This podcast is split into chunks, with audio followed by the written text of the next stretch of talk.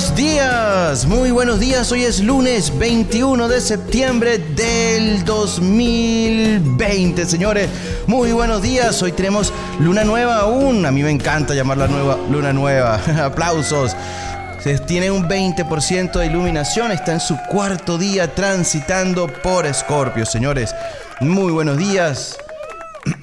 Wow, ya comenzando la semana de nuevo, señores, acá en Aclarando la Mañana. Mi nombre es John Pérez y quiero aprovechar para invitarlos esta tarde a las doce y media. Estaré por primera vez el primer programa de Venezolanos por Venezuela. Aplausos. Es un programa que queremos crear una, una comunidad, poco a poco ir conociéndonos y aportando información sobre esa realidad de Venezuela, cómo enfrentarla y buscándole la propuesta a solucionar esos problemas. ¿ok? Hoy voy a estar agradeciendo y también va a estar en ese programa el día de hoy en YouTube a las dos y media, a la inteligencia, la capacidad de los humanos. ¿Ok? Somos capaces de cambiar, agradecido por esa capacidad de reconocer errores y tener la pasión y las ganas de ser mejores, señores.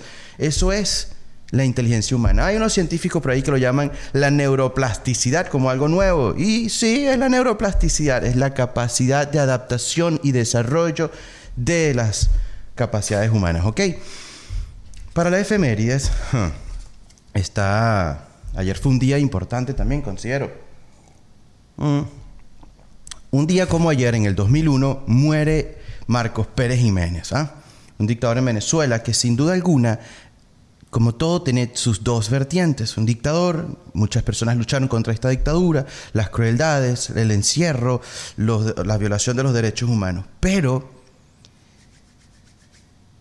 la autopista Caracas-La Guaira, la regional del centro, la Francisco Fajardo, el siderúrgico de Orinoco, el teleférico de Mérida, Mérida teleférico de, de, Caracas, tenemos el Hotel Humboldt, el Tamanaco, el lago, las Torres del Silencio, la ciudad universitaria de Caracas. No es porque me parezca correcto una dictadura, pero es reconocer que en aquella época un líder logró todas estas desarrollos social para un país y que 70 años después aún no tengamos ni la mitad de lo que alguien pudo hacer en el 58, en el 60, justo después de una Segunda Guerra Mundial. Entonces yo lo que quiero traer esta reflexión es para estimular ese desarrollo venezolano, creerle en la visualización del crecimiento de esa, de esa infraestructura, de esa organización. Si en el 58 se lograron hacer esto, en el 60 se lograron hacer estas cosas, en el 2020, en el 2021 tenemos que tener la capacidad de ir mucho más allá ¿Ok? Y bueno, en la, además de esto, eh, para el día de hoy, 21 de septiembre, según la Asamblea General de las Naciones Unidas, también es el Día Internacional de la Paz, para aquellas personas que creemos en la paz, para, para, para el, la propaganda, para el incentivo de la paz hacia las personas, porque es la única manera donde logremos integrarnos como una gran sociedad sin pensar con la ideología de eliminarnos unos con otros hasta por fin conquistar la gran mayoría. No es algo que yo esté de acuerdo. Un aplauso para esas personas que siempre mantienen la fe y la esperanza en la paz, ¿ok? Vamos a ver qué nos tiene de información la Asamblea eh, las Naciones Unidas para el día de hoy con respecto a la paz y todo lo que está sucediendo en el mundo. Ok, para la inteligencia emocional, vamos a hablar del despertar de un ser, esa inteligencia de cambiar, lo que vengo hablando esta mañana, la inteligencia, la capacidad del ser humano de cambiar, cómo se logra ese despertar del ser.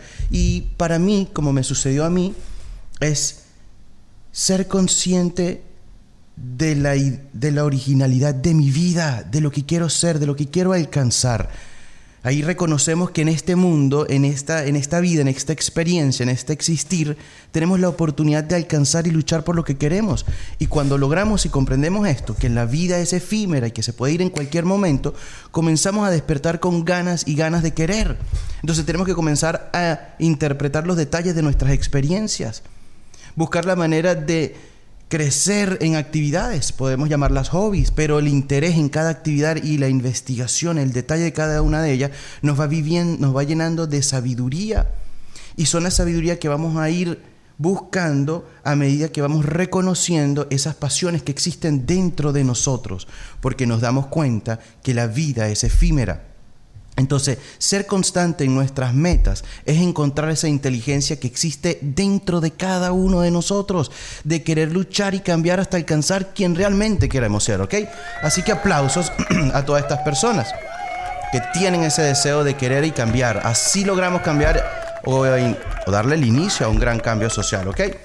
Por lo tanto, número uno, reconocer, reconocer dónde están mis debilidades, mis fallas. Número dos, a dónde me dirijo, hacia dónde quiero ir. Número tres, comenzar a aumentar esas actividades que van acorde a lo que yo deseo. Y poco a poco, sin duda alguna, vamos a alcanzar esa grande meta, ¿ok?